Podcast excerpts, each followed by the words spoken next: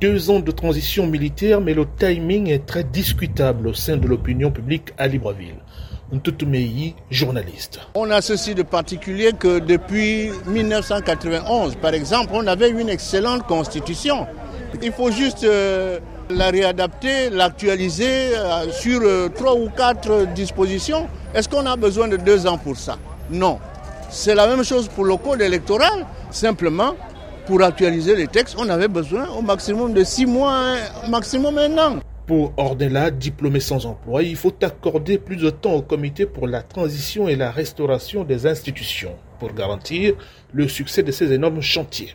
Il faut au moins 4 ans, 5 ans pour pouvoir rendre le pays au civil. Même rendre le pays au civil, là, pour faire quoi Les civils, ils sont restés là pendant des années, des années, c'est 60 ans, 50 ans qu'ils sont restés là.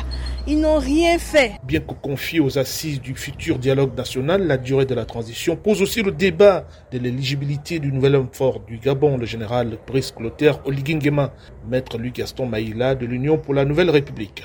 Traditionnellement, ceux qui préparent les institutions ne se présentent pas aux élections. Mais je ne serais pas fâché que M. Oligui se présente s'il se sentait la capacité, s'il laisse la fonction pendant un temps puis qu'il se présente. Personnellement, je ne serais pas fâché. Sur les projets de réforme institutionnelle attendus, le dialogue national inclusif aura par exemple le choix entre le régime présidentiel et le régime semi-présidentiel, des concertations auxquelles souhaitent prendre part les candidats aux élections législatives et locales de 2023.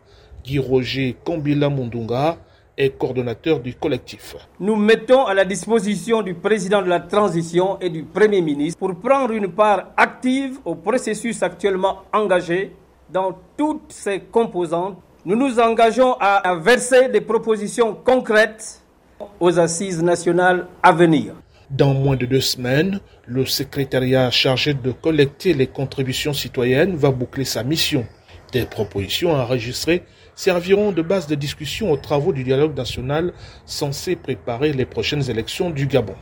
Ismaël Obianzé pour VO Afrique, Libreville.